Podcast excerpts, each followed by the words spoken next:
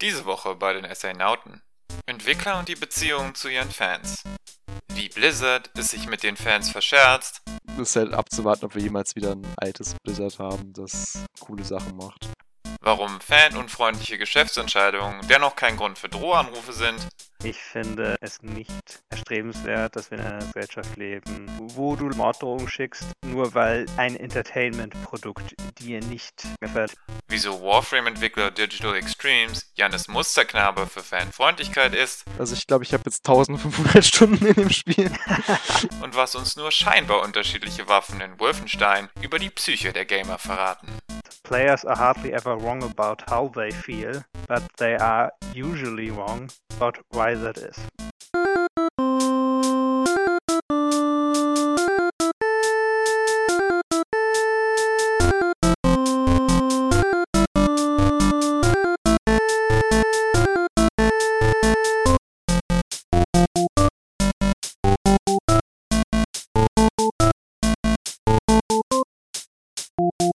Es ist das Internet in a nutshell. Einen wunderschönen guten Tag und herzlich willkommen zu einer weiteren Folge der Astronauten. Unser großes Thema: Entwickler und ihre Beziehung zu den Fans. Aber zuerst, was gespielt wird. Und erzähl mal, Lukas, was ist die Woche bei dir passiert? Ich habe mich entschieden, äh, dass ich offiziell bekannt geben werde auf diesem Podcast nun, mm. dass mein Spitzname Larry ist. Mm. Was für alle Gäste, die vielleicht mich unter diesem Namen kennen und später vielleicht irgendwann mal kommen und auch für dich einfacher zu machen. Ja, also ähm, ich kenne ihn auch Larry. nur als Larry, also von daher ist es für mich einfacher. Also Larry, was hast du die Woche gespielt? Ich habe ein ganz kleines bisschen The Messenger gespielt weiter. Mhm. Und es hatte wieder den gleichen Effekt wie letztes Mal. Ich habe bis zu einem Boss gespielt, aufgehört, als ich festgestellt habe, dass ich mit dem Boss erstmal hänge. Und dann habe ich tatsächlich heute am frühen Nachmittag ihn dann nach drei Versuchen besiegt. Das ist gut. Drei Versuche ja. ist eine gute Anzahl. Ja, ich glaube, ich bin jetzt ungefähr bei der Hälfte des Spiels. Mhm. Mal sehen, wann ich damit durch sein werde. Aber was ich sehr viel mehr gespielt habe, war New Pokémon Snap. Und das habe ich tatsächlich auch durch. Wissen wir jetzt, wie viele also, Stages es gibt? 24 meine ich. 24? Okay, ich hätte so neun erwartet letzte Woche, wo du davon erzählt hast, aber nicht 24. Also es sind nicht 24 komplett einzelne, mhm. sondern es ist mehr so, dass es verschiedene Stages gibt mit verschiedenen Tag- und Nachtzeiten. Okay, das hast du ja schon erzählt letzte Woche. Oder ähnliches. Dadurch kommt man insgesamt auf die Zahl 24. Mhm. Aber der Unterschied zwischen den Einzelnen, also die wirklich komplett voneinander sich zu unterscheiden sind, mhm. äh, ist doch sehr groß. Also das ist eine ganz interessante Vielfalt. Ich werde vielleicht noch ein Review schreiben dafür bald. Also ich habe halt angefangen, die Hälfte ist fertig. Ich kann nicht sagen genau, wann das fertig ist, aber da kann man dann sehr viel mehr darüber lesen. Aber ansonsten würde ich sagen, es ist auf jeden Fall eines der besten Pokémon-Spin-Offs. Und ich hatte mehr Spaß damit als mit Sword und Shield, auch wenn ich das auch durchaus trotzdem ziemlich lang gespielt habe. Aber das ist doch gut. Also das wäre ja auch für mich eher ein Argument zu sagen, es mir zu kaufen, weil ich hatte jetzt letzte Woche so erwartet, dass es ja wirklich nur so, so 10 Stages vielleicht sind. Aber bei 24 ist es ja mit dem Vollpreis nicht so, nicht so wild. Ja, und ich habe die Story, Hauptstory gespielt und bin bei irgendwo, also die, in Anführungszeichen die Hauptstory. Ich habe die Credits erreicht, der Storyteil ist durch und ich bin irgendwo bei so 10, 12 Stunden. Mhm. Aber der Content, der danach noch kommt, äh, der ist doch durchaus noch sehr groß. Okay. Wenn du Fotos machst, werden die Fotos, die du dem Professor zeigst, bewertet. Mhm. Und damit kannst du jede Stage aufleveln oder jeden Kurs. Und der verändert sich dann noch weiter. Das ah. heißt, es gibt dann, für manche gibt es tatsächlich zwei Level, für andere später dann noch mehr. Und je nachdem verändern sich die Pokémon, die du siehst, die Pokémon, wie sie miteinander interagieren, was sie tun. Das heißt, der Content ist, der Content ist auf jeden Fall da. Das ist gut. Das ist wirklich gut. Noch was anderes oder nur Pokémon Snap? Und ähm, ich habe schon wieder vergessen, was du davor gesagt hast. Davor habe ich The Messenger. Messenger. Also ich habe danach genau. The Messenger gespielt. Ah, okay. Aber davor habe ich über The Messenger geredet. Mhm. Was war bei dir so los? Bei mir, ich habe äh, ja letzte Woche ja schon drüber gesprochen, dass ich äh, Horizon Zero Dawn äh, angefangen habe zu spielen. Ich habe jetzt mittlerweile die Hauptstory durch.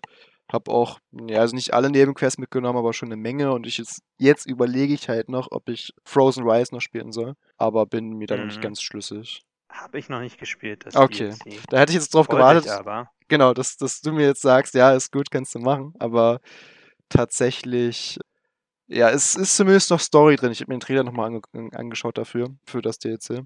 Also ich werde es mir vermutlich nochmal geben. Aber was ich gerade mehr spiele, ist das Resident Evil, das 7er. Ähm, weil ich mir okay. jetzt überlegt hatte, ja mit dem 8er anzufangen und vor, vorher halt Sinn machen wollte, den 7er zu spielen. Und der ja auch gerade bei PS Plus drin war. Da bin ich relativ weit gekommen. Also ich bin jetzt äh, für die, die es gespielt haben, beim, ich glaube, dritten Jack-Encounter.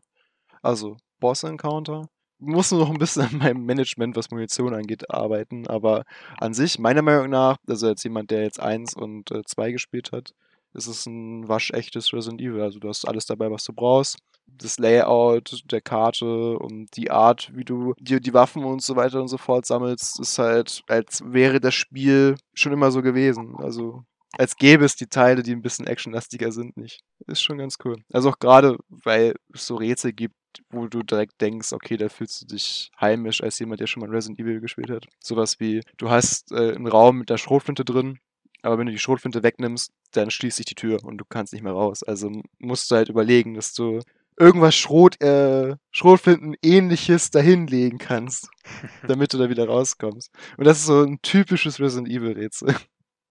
Ja, ja, das stimmt. Gibt es auch irgendwelche Ornamente oder so, die du irgendwo sammeln musst, und da, um dann etwas zu öffnen? Ja, klar. Also das ist auch, also wie gesagt, das ist ein ganz normales Resident Evil. Du hast zum Beispiel so eine Tür, da brauchst du Hundeköpfe für. Und da brauchst du, musst du drei Hundeköpfe finden. Da musste ich auch zugeben, bei zwei Sachen musste ich nachlesen. Weil das eine, der eine war irgendwie, ähm, ich verrate jetzt einfach mal in einem, in einem Buch, ich sage jetzt nicht, wo das Buch ist, aber du musstest das Buch erforschen und aufschlagen, damit du es äh, findest. Und das andere, da wusste ich ganz genau, wo es ist, aber ich wusste nicht genau, wie ich da hinkomme, ich brauchte einen Schlüssel und da wusste ich nicht, wo ich den Schlüssel herbekomme. Ah, okay. Aber ich habe da auch kein Problem bei solchen Spielen nochmal nachzulesen, wo ich was finde. Geht mir relativ ähnlich. Weil manchmal steckt man halt fest und ja. sucht vielleicht schon zehn Minuten und findet trotzdem nichts. Das äh, kenne ich. Ich denke, das können wir auch auf die Liste mit zukünftigen Themen setzen. Backtracking und Rätsel. Auf jeden Fall. Also ich bin jemand, ich bin relativ schnell dabei, was nachzugucken. Auch jetzt bei Horizon Zero Dawn äh, gibt es ja die spezielle Rüstung. Passend ja auch eigentlich ganz gut zur Folge letzter Woche. Für die muss man ja Powerzellen suchen. Sind aber nur fünf und ich finde die Orte auch ganz clever gemacht, wo die versteckt sind weil es eigentlich immer story-relevante Orte sind. Also da kommt man auf jeden Fall hin. Das stimmt. Und da musst du ja nur noch mal nachlesen, wie man wann dahin kommt. Das ist alles. Weil zum Beispiel eine war auf einem Gebäude, ganz oben auf dem Gebäude, wo du schon dachtest, okay, du bist relativ weit oben. Jetzt noch weiter hoch zu klettern, erschien mir ein bisschen viel Aufwand, aber dann lag da halt eine. Ja, das stimmt. Das fand ich eigentlich ganz gut gemacht. Also in Horizon Zero Dawn, ich fand relativ wenig was nicht über die Story leicht zu lösen war. Mhm. Und alles war eigentlich relativ eingängig. Man hatte nicht das, ich hatte zumindest nicht das Gefühl, dass die Welt zu groß war. Ja. Das spielt tatsächlich auch die Platin Trophy da drin. Okay, das ist krass. Allerdings größtenteils deshalb, weil ich hatte, also Quests und so hatte ich alle gemacht. Alle mhm. Nebenquests, dann nochmal das Spiel zu Ende gespielt. Ich habe dann aber festgestellt, irgendwann ein Jahr später oder so, dass mir nur drei, vier Trophäen fehlen, um das Spiel komplett zu platinum. Mhm. Und mich deswegen dann entschieden, die zu sammeln einfach. Ja. Weil es waren nur noch ein paar Sammelaufgaben von den Banuk-Statuen. Ah, ja. Ich glaube, es war noch diese Übungspuppen zerstören. Übungspuppen? Für die Übungspuppen habe ich einfach einen Guide genommen und für die ganzen Statuen und anderen Sammelobjekte einfach die Karten gekauft. Ach so, die Übungspuppe. Ich wusste gar nicht, dass es da ein Achievement für gibt. Aber ich muss sagen, ich war kein großer Fan von den Collectibles in dem Spiel. Außer jetzt von der Rüstung. Also der Bonus, den du bekommen hast, war mm, ja okay, aber halt nicht so wichtig eigentlich. Also ich fand ein paar waren recht interessant, was das Ingame-Lore betraf. Ja gut, die Blume meinst du ja wahrscheinlich. Die Blumen und die Tassen und sowas und diese Aussichtspunkte. Ja gut, aber mit also dem Fokus. Aber das sind halt auch andere Sachen. Ne? Also die, die Aussichtspunkte ja, und ich glaube, die bringen die abgesehen vom Lore auch nicht viel. Die Blumen Nee. fand ich interessant, weil eine Sci-Fi-Blume ist halt cool. Mhm. Die Tassen fand ich halt ganz, so ganz witzig am Anfang, wo du halt auch den Tassenhändler triffst und der halt sich Gedanken macht, wie die Menschheit denn vor Jahren Tassen benutzt hat. Und er sagt, ah, es war für eine Badzeremonie, dass du dir halt äh, dein Bad mit äh, Ölen und sonst was eingerieben hast. Während Aloy dann einfach gesagt hat, naja, bist du schon auf die Idee gekommen, dass die einfach draus getrunken haben? Er so, nein, das, das, das kann nicht sein, das, das ist unmöglich. Also es ist ganz witzig, aber ich fand da die Banuk-Sachen interessanter, wenn man so das Lore von dem Typen hat, der die aufgestellt hat. Weil das ja so ein Ja. Held der Banuk war. Und das fand ich dann ganz cool. Und die Kletterpassagen waren ganz witzig. Wir könnten beides DLC spielen und auch über nur einmal komplett nur über Horizon Zero Dawn reden. Ja, also man könnte vielleicht, wenn das Neue rauskommt, so ein äh, Recap-Ding machen, so dass man so ein bisschen über die Story spricht, auch für Leute, die es vielleicht gespielt haben, aber jetzt nicht nochmal neu spielen wollen, bevor das Neue rauskommt. Oder vielleicht auch überlegen, sollen sie nochmal das DLC sich besorgen, bevor sie es Neue spielen, sowas in der Art. Da könnte man nochmal ein bisschen drüber reden, aber ich glaube, das wäre dann halt so eine halbe Folge und den Rest redet man vielleicht über das neue Spiel dann. Ja. Ja, aber das war's jetzt von meiner Seite, was äh, die Woche los war. Ja, Resident Evil Village hat eine Puppenshow. Ich habe nur die äh, verfluchte Puppe gesehen. Die sah sehr Also süß eine aus. wirkliche Show mit kleinen Puppen aus Stoff, Handpuppen. Achso. Kann man auf YouTube finden. Gibt auch irgendwen, der sich die Mühe gemacht hat, das zu übersetzen. Aber an einer Stelle am Ende der ersten Folge gibt es dann einen Ausschnitt eines anscheinend Twitter-Polls Mhm. mit der Frage, warum die Teilnehmer in Resident Evil 7 nicht gekauft haben. Ah. Und die Antwort ist, die anscheinend höchste, mit 18,1 Prozent, ist, weil es zu gruselig war. Und deswegen gibt es diese Puppenshow jetzt. Ja, das, da haben sich viele beschwert und die haben mir dann auch dann, das Achte ist jetzt doch actionlastiger, als man es äh, so jetzt vom Siebener gewohnt war. Aber das Siebener ist schon, also gerade wenn man äh, so ein paar Ängste hat, so die typischen, sowas wie ähm, Angst vor Clowns oder so, ist halt nicht so geil. Und das halt, spielt halt mit sehr vielen Horror-Tropes, also auch mit Gliedmaßen, die sich verdrehen und sowas. Äh, da kann ich schon Okay, ja, gut. verstehen, dass viele Leute, die halt eh wirklich Horror nicht ganz so mögen und mehr diese Action-Schiene mögen von Resident Evil, dass sich da wohler fühlen. Wobei ja im achten zumindest was Selbstverstümmelung oder Verstümmelung im Allgemeinen eher betrifft, auch durchaus einiges schon am Anfang passiert. Ich, ich habe gehört, dass da sehr, sehr witzig sein soll. Also, also sehr viel Humor darin gesehen werden kann anhand der Verstümmelung des Hauptcharakters, weil ihm diese absurdesten Sachen passieren. Ja, aber das Gute ist ja, kleine Spoiler für das siebte Spiel. Er ist jetzt anscheinend voll mit Mold, also Schimmel. Achso, das ist der Plot, Plot vom 8. oder was? Nee, nee, das ist doch aus dem siebten oder nicht? Ist er nicht voll mit Mold? Ich weiß es noch nicht. Also jetzt hast du mich vielleicht gespoilert. Dann, dann, dann. So. Ja, auf jeden Fall ist es anscheinend kein Problem, wenn mir die Hand abgehackt wird. Kleiner Spoiler für das achte Spiel. Okay. Ja, gut, ich meine, man kommt mit so viel von dem Scheiß in Berührung und das sind ja Sporen letztendlich, die verteilen sich halt Ja. schnell. Deshalb ist es jetzt nicht so weit hergeholt und das hätte man sich auch denken können. Also es ist nicht so tragisch, tippe ich mal. Gut, aber genug von den Sachen der Woche. Wir reden jetzt über unser Thema.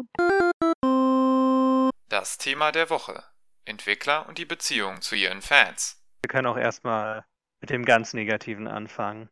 Ich habe ja schon viele Folgen gehabt, wo ich über die Firma geschimpft habe und ich werde weitermachen, nämlich äh, Activision Blizzard. Haben nicht das beste Verhältnis und ich habe auch tatsächlich in der Recherche dann nochmal einen Artikel von Game Chronicles gefunden, die dann gesagt haben, okay, 29% der Spieler hat Blizzard in den letzten drei Jahren verloren. Und das sagt eigentlich schon alles aus. Es gab halt sehr, sehr viele Fiaskos, Fiasken sehr viele Probleme. Ähm, wir hatten über Warcraft 3 gesprochen. Ich glaube, das muss ich jetzt nicht mehr so krass erörtern. Ich mache es nochmal kurz für die Leute, die die älteren Folgen nicht hören wollen und vielleicht die Audioqualität ja nicht äh, wertschätzen konnten. Kann ich nicht verstehen. Ich auch nicht. Kann man einfach so zusammenfassen, es wurde mehr versprochen, als geliefert wurde. Und es sind immer noch Probleme im Spiel, obwohl das Spiel schon seit, ich glaube, über einem Jahr ist es jetzt draußen, ne? Vieles, was die Fans sich gewünscht haben, dass halt wie im alten Warcraft 3 halt äh, Ranglisten und sowas reinkommen, dass es einfach immer noch fehlt. Und das ist eigentlich von der Firma für Blizzard, die relativ groß ist und eigentlich keine Probleme mit der Implementierung von sowas haben sollte. Das ist halt schon traurig. Aber nicht nur das, wir hatten äh, das Problem mit äh, dem Handy Diablo, was äh, angekündigt wurde, wo alle auf den Diablo 4 gewartet haben. Das war auch nicht so glücklich. Natürlich eigentlich, das, also es ist ja schon ein paar Jahre jetzt her, wo das losging, aber was vielleicht nicht mehr so viele Leute wissen, als die ganze Sache mit WoW Classic überhaupt ins Rollen kam, davor gab es ja einen privaten Server, der eingestampft wurde. Die Leute hatten sich ja dann hingesetzt mit Blizzard und geredet, aber zuerst wurde das ja einfach nur eingestampft und äh, die Fans sind natürlich sauer, weil es ist ja nicht wirklich Konkurrenz zu, zum Retail, weil es sind komplett verschiedene Szenarien und Blizzard hat ja auch keine Alternative angeboten, also kein Classic, wie es das jetzt eben gibt. Und das hat den Stein ja eigentlich erst ins Rollen gebracht, dass es kam. Und es ist auch super, dass sie es gemacht haben. Aber einfach, wie die Leute davor behandelt wurden, war halt nicht so gut. Auch da gibt es jetzt auch aktuell zu The Burning Crusade, das steht ja jetzt äh, vor der Tür, der Pre-Patch ist gerade da. Also Leute, die Burning Crusade spielen wollen, momentan, also die neuen Völker, Blutelfe oder Draenei, können die jetzt noch ausprobieren. Aber es gibt tatsächlich ein Bundle das Blizzard dazu ver verkauft, was quasi auch wieder die einfach nur Vorteile gibt im Spiel, was wieder nicht sinnvoll ist. Also du kriegst, glaube ich, hm. Skillpunkte, du kriegst Gear, also Son Green, aber ne, du kannst halt besser starten als andere und das ist halt schon wieder, okay. ja, ist nicht das, was die Fans sich wünschen und das ist halt immer wieder, ich weiß nicht, ob es Blizzard sich einfach verändert hat, weil die haben so viele Mitarbeiter verloren, die jetzt andere coole Projekte machen, ähm, oder ob es an Activision liegt, dass die das einfach pushen wollen, dass es halt sehr viele Microtransactions und Dienste geben soll. Aber das merkt man halt hier schon wieder, dass das halt wieder in den Vordergrund rückt und das finde ich halt nicht gut. Und 30% der Fans halt auch nicht, wenn sie halt in den letzten drei Jahren gegangen sind. Das ist natürlich nicht wenig. Ja. Gut, man kann dazu auch sagen, Blizzard hat in der Zeit nicht viel Neues rausgebracht, abgesehen halt von der typischen Manier eines neuen WoW-Add-ons und einfach nur ein paar Updates. Aber es ist halt nicht viel bei rumgekommen. Also abzuwarten. Vielleicht lässt sich diese, diese Zahl auch darauf schließen, dass eben keine neuen Spiele gekommen sind. Und falls mal wieder was Neues kommen sollte, steigt das vielleicht auch wieder. Ja, das bleibt natürlich abzuwarten, aber wann sagtest du nochmal, wie viele Jahre waren es, seit sie die Spiele verloren haben? Also sie haben innerhalb von drei Jahren haben sie 29 Prozent okay. verloren. Laut jetzt okay. Game Chronicles. Spielentwicklung dauert natürlich auch ein bisschen. Hm, ja gut, aber zeigen. die Sache ist, Blizzard hat ja, wann ist das letzte Mal, dass was Neues kam? Das war Overwatch und das kam vor, ich gucke das gerade nach. ja gut, aber man muss dazu natürlich sagen, dass auch wenn sie nur DLCs oder nur Classic-Content oder Remakes produzieren, da ja. braucht man ja trotzdem die Ressourcen für die Entwickler. Ich glaube, wir hatten sogar darüber gesprochen, das ist ein bisschen peinlich jetzt, weil wir hatten in unserer Jubiläumsfolge hatten wir darüber gesprochen, dass es fünf wird dieses Jahr. Ich muss das gerade nochmal nachgucken. Also fünf Jahre, ne? also seit fünf Jahren nichts Neues mehr. Ja. Selbst als das rauskam davor, war ja eine ziemlich lange Spanne, weil die an ihrem neuen MMO gearbeitet hatten. Hm. Deshalb, naja, abzuwarten. Es ist auf jeden Fall eine Baustelle, ist halt abzuwarten, ob wir jemals wieder ein altes Blizzard haben, das coole Sachen macht. Hast du ein das... negatives Beispiel? Weil ich wäre mit meinen ähm... jetzt erstmal durch, mit dem Blizzard-Bashing jeder Woche. wir sollten eine Kategorie draus machen. Ja.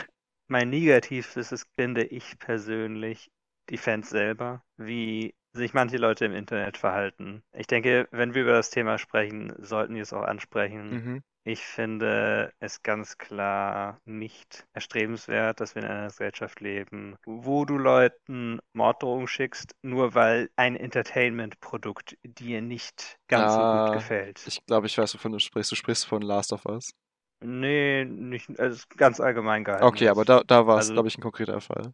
Das stimmt. Es gab aber auch andere Fälle. Es, es gab zum Beispiel einen Artikel, ich jetzt nicht die genauen Daten, wer das war genau, warum viele Game Developer nicht mehr auf Twitter sind oder nicht mehr so sehr mit den Fans interagieren. Gerade mhm. von größeren Publishern die also nicht die ganze Toxizität mehr erleben wollen, die nicht erleben wollen, dass deren Familien bedroht werden oder SWAT-Teams in deren Wohnungen stürmen.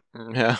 Und ich dachte mir, wir sprechen vorher mal darüber, weil das natürlich durchaus ein ernstes Thema ist. Es ist ein schmaler Grad, würde ich mal sagen. Weil ich sehe es Ja. auch gerade in anderen äh, Fanbewegungen und äh, ich kann ja mal ein bisschen den Bereich Gaming auch gleich mal verlassen. Es fängt halt an, oder die meisten normalen Leute fangen so an, dass es halt aus einer gewissen Passion kommt, dass sie dann sagen, hey, wir hätten halt einfach gern als Fangemeinde, dass ihr das und das macht oder dass ihr das anders macht. Ganz besonders habe ich da im Kopf gerade zu Anthem, als äh, so klar war, das geht zu Ende und dann die Fans halt weiter dran angehalten haben, Hoffnung zu haben und dann überall kam, ich glaube, Hashtag Anthem Together oder sowas. Das ist halt, kann eine wunderschöne Sache sein, auch wenn es letztendlich äh, vergebens war.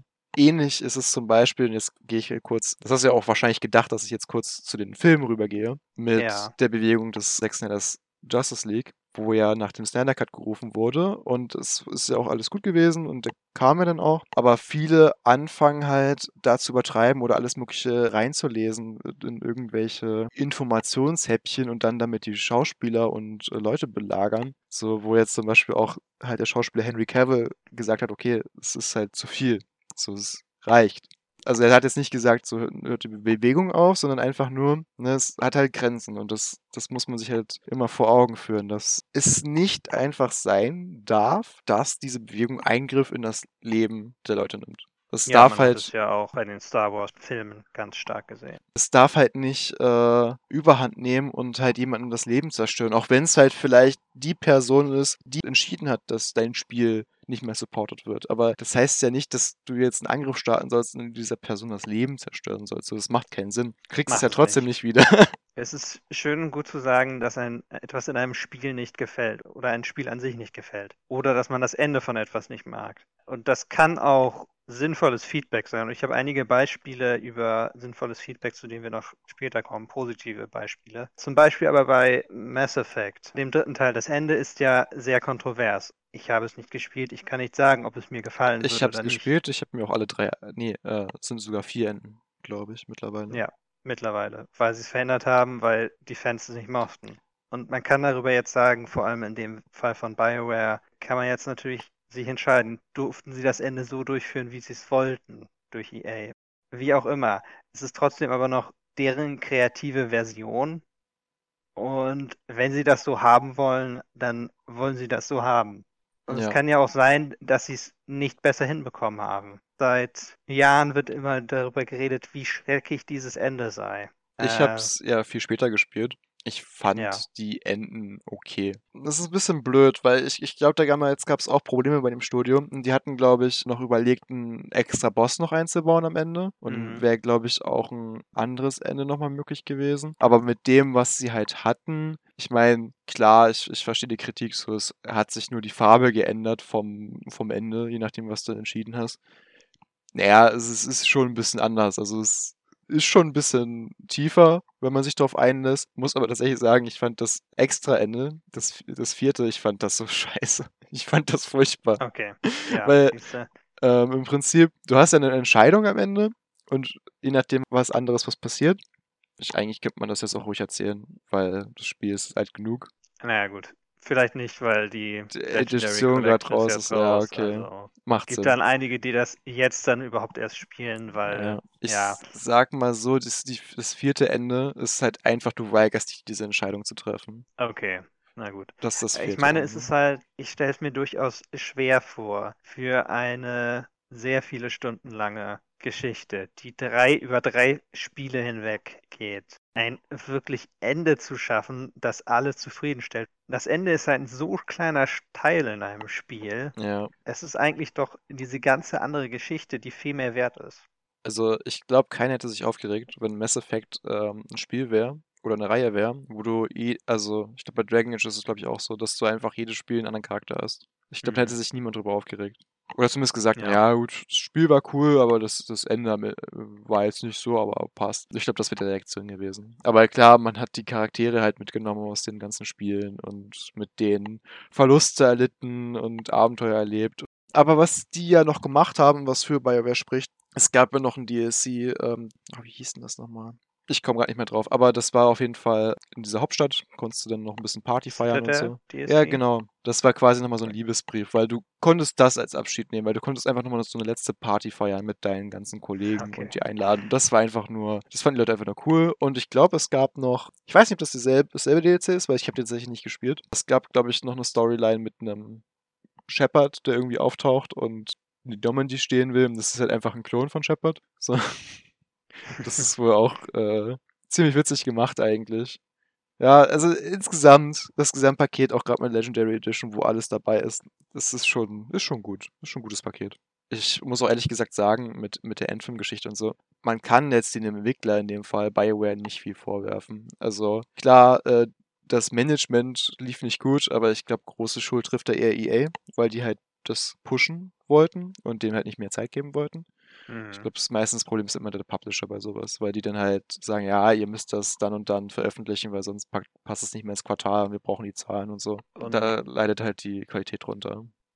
Gerade bei EA und Activision verstehe ich es nicht so wirklich, denn so viel Geld, wie die mit Microtransactions machen, kann ich das nicht ganz so sehr nachvollziehen. Die könnten es lockerer angehen. Es gibt Leute, die meinen, dass Anthem auch ein Problem darstellt in der Entwicklung, das von, von BioWare herbeigeführt auch von der Reaktion auf Mass Effect Andromeda. Mehr Fokus auf die Grafik und das Aussehen als auf den Inhalt. Aber da kann ich nichts zu wirklich sagen, weil ich habe beide Spiele nicht gespielt. Okay. Also ich finde, man kann klar erkennen, dass das Kampfsystem von Anthem aus Mass Effect entstanden ist. Also ja, okay. nur, dass du halt keinen Pause-Button oder sowas hast, aber halt schon von den Kombos und so, die du gemacht hast für Schaden, das war schon ähnlich. Also, dass du halt verschiedene äh, Elemente benutzt hast, um die zu kombinieren und dann gab es halt eine große Explosion. Das war eigentlich ganz cool. Das Problem von, also gerade Andromeda ist halt, dass die Spielwelt war einfach zu riesig und war halt langweilig. Die Story war,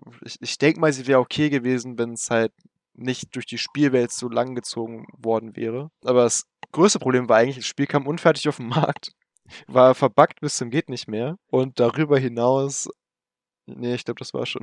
also es war verbuggt und es war zu groß und zu langweilig. So, das, das waren eigentlich die, die, die großen Sachen bei dem Spiel.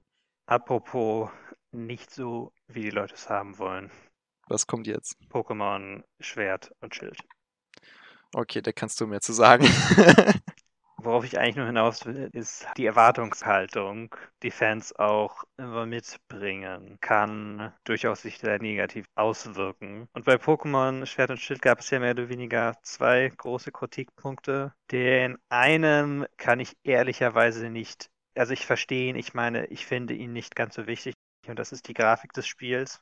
Es ist natürlich gerade für das erste richtige 3D-Spiel, was Game Freak seit langer Zeit gemacht hat. Für das erste Pokémon-Spiel wieder auf einer Home Console, wo du musst dir vorstellen, der grafische Sprung ist eigentlich gigantisch.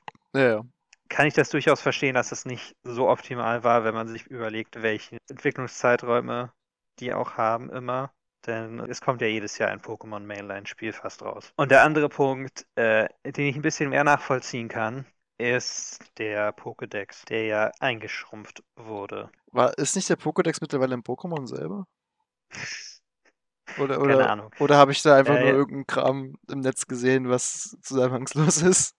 Nicht, dass ich wüsste, dass es ein Pokémon-Pokédex äh, ein also ein Pokédex-Pokémon Pokédex gibt. gibt. Okay, dann habe ich das einfach nur gesehen irgendwo. Es sind 800 Pokémon in diesem Spiel. Mhm. Also in die gibt es insgesamt. Und ich glaube, mit den DLCs, und man kann natürlich immer viel über DLCs sagen, äh, sind es in Schwert und Schild immer noch, keine Ahnung, 600. Ich finde es irgendwie komisch, einen äh, DLC bei Pokémon zu haben. Das klingt irgendwie falsch.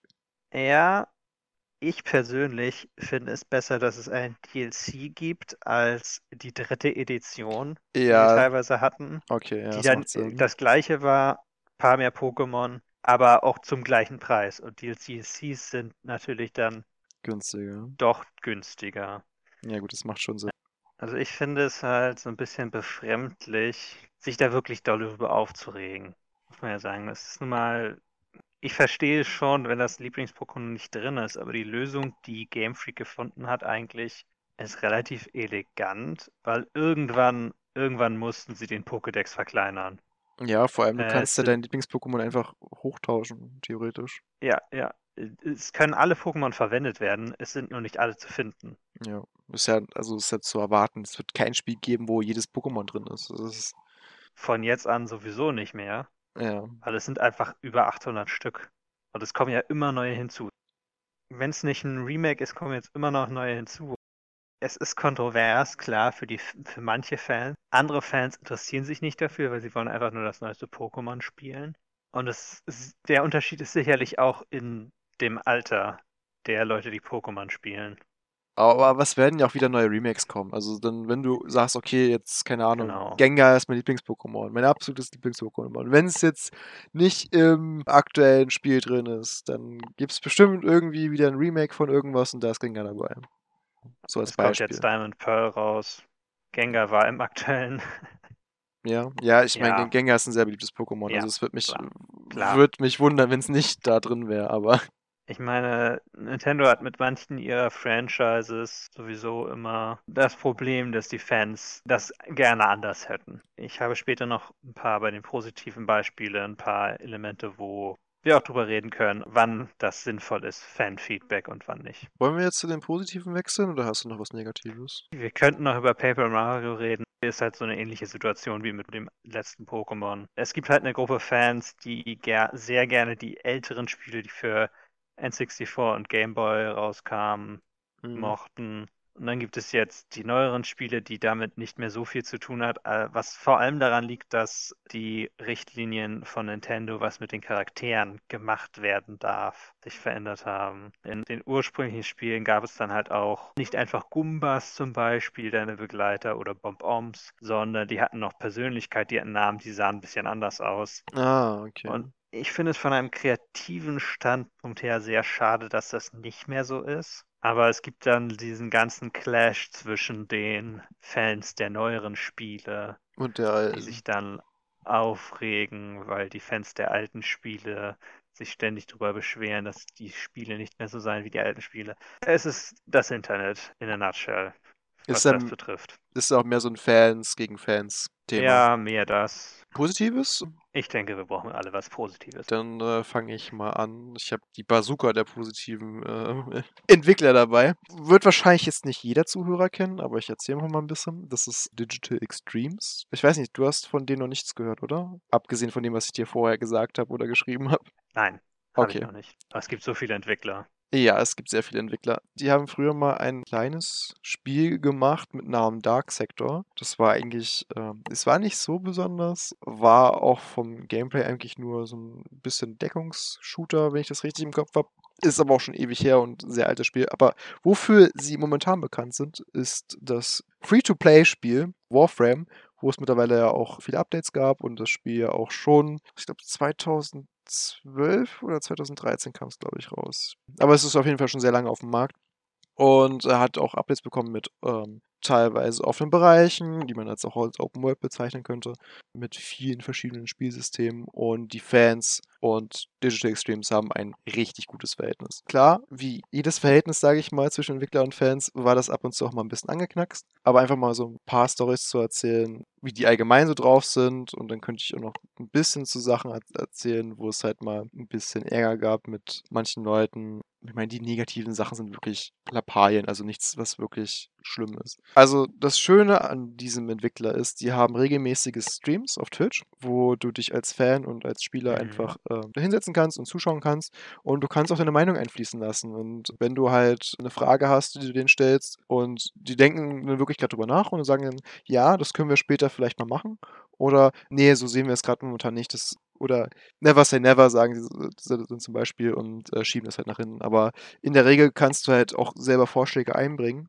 und die denken darüber nach. Und sie wissen ja selber nicht so ganz, was das Endziel von diesem Spiel ist, also wie es wie viel größer es noch wird. Aber so sind zum Beispiel viele Systeme entstanden, so wurden auch viele Probleme im Spiel behoben oder halt Sachen gebalanced, weil sie halt zu knifflig waren oder halt zu einfach, weil sie halt auf die Fans hören, was halt schon mal mega gut ist. Was sie auch gemacht haben, irgendwann haben sie angefangen, dann ein Tool rauszubringen, dass du selber als Spieler sagen kannst, du möchtest jetzt kreativ werden und du willst jetzt zum Beispiel Skins erstellen. Das Tool haben sie dir einfach geliefert und du kannst äh, wirklich einfach anfangen und es probieren, kannst es hochladen und wenn die sagen, es ist gut, dann packen die es ins Spiel und du kriegst das Geld dafür. Also es wird dann über ah. Steam bezahlt. Ich weiß nicht, ob du alles bekommst oder ob du stark beteiligt wirst, aber auf jeden Fall ist es schon mal ein guter Deal. Witzigerweise haben die auch Leute angeheuert, die Fanart gemacht haben oder halt so Sachen von Rule 34, weil die halt mhm. gut zeichnen konnten die durften dann in die Designabteilung gehen von der Firma. Was ich auch mega cool finde, dass die halt auch einfach dann Leute, die Fanart machen, sich rekrutieren. Eine Story gibt es dann, das hat dann äh, einer der Entwickler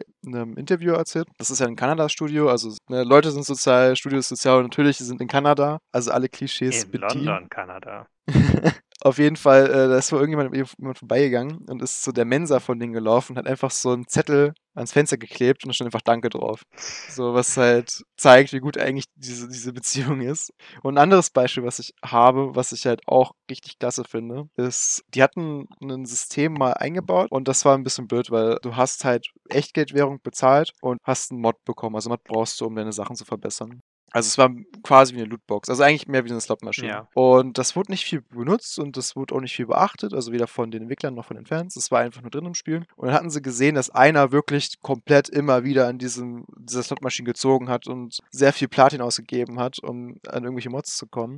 Und dann haben sie gesagt, nee, das ist ein Scheißsystem. Dann haben sie das System rausgemacht. Sie haben dem Spieler, meine ich, auch das komplette äh, Platin wieder zurückerstattet, was er bezahlt hat, weil sie das System einfach nicht gut fanden. Dass es halt nicht äh, moralisch ist. Dann haben sie einfach wieder rausgenommen. Ja. Und halt, wie gesagt, du kriegst regelmäßige Updates, du kannst dich regelmäßig an den Streams beteiligen, siehst halt an den Streams auch, was kommt als nächstes und auch, wie die Leute selber halt zu der Story stehen und so. Das ist schon alles nicht schlecht. Und bei den Streams kannst du übrigens dann auch noch Sachen gewinnen. Also Echtgeldwährung okay. Währung fürs Spiel oder neuen Inhalt fürs Spiel. Das ist ganz gut gemacht. Und wie gesagt, ist komplett kostenlos. Du kannst alle Inhalte äh, kostenlos spielen. Du kannst auch die Premium-Inhalte erspielen, außer jetzt die Sachen, die Fans erstellt haben, die über Steam laufen. Die musst du dir mit Echtgeld kaufen. Es ist halt einfach ein Spiel, und das hatte ich selten bei einem Free-to-Play-Spiel, wo du als Fan sagst, okay, ich kaufe mir jetzt etwas über Microtransactions. Zum einen, weil ich es haben möchte, aber zum anderen, weil ich die wirklich unterstützen möchte. Und ich weiß, ich müsste es nicht kaufen, ich könnte es mir spielen, aber ich tue es wirklich, weil ich die unterstützen will. Und das habe ich halt bei einem Free-to-Play-Spiel und bei so einem Entwickler noch nie gehabt. Das spricht doch dann von einer guten Qualität. Ja, auf jeden wow. Fall. Also du kannst dich damit sehr lange beschäftigen mit dem Spiel. also ich glaube, ich habe jetzt 1500 Stunden in dem Spiel. also ich glaube, ich habe nur in Overwatch eh nicht viel. Ich glaube, in Overwatch habe ich ein bisschen über 1000, aber ich habe das auch schon Jahre nicht mehr gespielt. Ich habe keine Ahnung. Ich glaube nicht, dass ich ein Spiel mit so vielen Stunden habe. Das Einzige, was drankommt, ist vielleicht all meine Zeit in Minecraft, aber die ist halt schwer zu tracken. Ja, das ist schwierig. Steam sagt zumindest, ich glaube, 1500 sind es mittlerweile bei mir. Also, das ist es aber auch wert. Und ich okay. habe nicht das Gefühl, ich habe Zeit verschwendet. Also ich muss sagen, gerade was Feedback betrifft, für das Fans geben können, ist natürlich immer so eine Sache, ne? Eine Geschichte über ein Spiel namens Wolfenstein, oh. Enemy Territory. Okay, nee, das kann ich nicht. Das ist schon etwas älter, aber in einem Multiplayer-Modus gab es zwei Submachine Guns. Mhm. Also einmal die Thompson und das MP40. Die waren, weil es natürlich äh, für den Multiplayer-Modus so war, dass sie einfach komplett gleich waren, was mhm. den Schaden betraf, was die Magazingröße betraf und so, um das zu balancen. Die Tester zu der Zeit dachten aber und waren sich sicher, dass das Thompson besser ist. Und die Entwickler dachten sich, nein, das kann nicht sein. Das ist beides gleich. Die müssen sich irren. Und dann haben sie nachgesehen in ihren Statistiken für, auf den Servern Leute mit Thompson haben mehr Kills gemacht. Mm. Und haben sich gefragt, warum ist das? Und haben sie festgestellt, es lag daran, dass es anders klang. Es klang einfach so. stärker, es hatte mehr Bass. Mhm. Das heißt, es war zum einen vielleicht auch die Benutzerrate, aber es war vielmehr noch, dass die Leute selbstbewusster waren, anders damit umgegangen sind und dachten, es sei besser. Mhm. Deswegen hatten sie dann mehr Kills und deswegen haben sie das dann geändert. Und finde ich einen sehr interessanten Aspekt, es gibt dann ein Zitat von einem Entwickler, Ed Stein heißt der, und der hat gesagt, dass es vereinfacht ist, nicht wirklich so sehr stimmt, aber er hat das mal so zusammengefasst: Players are hardly ever wrong about how they feel, but they are usually wrong about why that is. Das finde ich sehr interessant, wenn man über Feedback in Spielen nachdenkt. Also was haben sie eigentlich gemacht? Haben sie das, den Sound geändert oder haben sie die Waffe ein bisschen äh, schlechter gemacht, aber den Sound gelassen? Nee, nee, sie haben den Sound geändert einfach. Auf einem numerischen Level waren die Waffen eher komplett gleich. Deshalb wäre es ja interessant gewesen zu sehen, was passiert, wenn ich den Sound da lasse, aber die Waffe ein bisschen schwächer mache, also vom Schaden. Das wäre interessant gewesen, aber ich glaube, auf das Experiment hatten sie keine Lust. Aber jetzt sind wir ja beim Thema Feedback für Spiele. Gerade für Indie-Spiele ist es immer eine große Chance. Deshalb auch Early Access. Deswegen auch Early Access. Zum Beispiel Hades war im Early Access, hat viel mit den Fans auch zusammengearbeitet, weil gerade solche kleinen Studios sich natürlich keine Tester so sehr leisten können immer. Aber auch Indie-Spiele allgemein, also ich, ich finde es immer ganz nett, wenn Spiele da reinkommen und äh, Leute können es probieren, können was dazu sagen und es wird angepasst und es wird besser. Eine ganze Zeit lang war ich mega gehypt. Es gab mal so ein Free-to-Play-Spiel, das nannte sich äh, Dreadnought. Oder es gibt es ja immer noch, also es nennt sich auch immer noch Dreadnought. Äh, ich hab's in der Close Beta gespielt, ich hab's in der Open Beta gespielt ich fand es mega cool, als es rauskam und hatte voll die Ideen, wie es werden könnte. Ähm, habe aber kein Feedback gegeben und andere Leute haben Feedback gegeben und ich fand es dann nur noch scheiße. so. Also es hat sich irgendwie nicht mehr so gut angefühlt. Ich weiß nicht, was es war, aber es hat mich irgendwie nicht mehr so ab. War schade. Aber es hatten vielleicht die Leute, die halt haben einfließen lassen, äh, die haben sich dann vielleicht wohlgefühlt. Aber auch da, die haben dann, ich glaube, Community-Streams gemacht wo ich dann auch ähm, Fragen gestellt habe und so weiter und so fort. Also ähnlich wie ich es halt von Warframe kannte, nur halt nicht so gut. Und das war dann halt auch so ein bisschen, na, also sie versuchen es, äh, sieht man auch, aber es, es holt mich jetzt nicht so ab. Und ich weiß auch, Anthem damals, als die, als es gerade losging, dass sie dieses Anthem Next oder Anthem 2.0 machen wollten, hatten da auch einen Stream gemacht. Also einen, weiß ich noch. Und der war eigentlich ganz interessant und die hatten das auch so ähnlich gezogen. Das war, glaube ich, auch der einzige, den ich mitbekommen hatte und der letzte. Das war dann halt, dann wurde es halt schnell wieder still drumherum. Und das ist halt, ja. Irgendwie hält das, oder die, die Sachen, wo ich es mitbekommen habe, dass sie es versucht haben, die haben es irgendwie immer nicht so aufrechterhalten können. Das war halt schade. Weil die einzigen Sachen, ja. zum Beispiel bei Endfilm äh, 2.0, die kamen, waren dann über Twitter, dass jemand gesagt hat, hey, hier, wir haben dieses Concept Art, ne, mhm. und das mhm. könnte vielleicht ein Spieler-Hub werden oder so. Es ist einfach traurig, dass Endfilm nicht das geworden ist, was hätte sein können. Es ist immer schade, wenn ein Spiel nicht so gut ist, wie es sein kann. Ja, also nicht das Potenzial ausschöpft, das ist immer so eine Sache. Noch ein sehr interessantes Beispiel für Feedback und ein Indie-Spiel, nämlich Subnautica.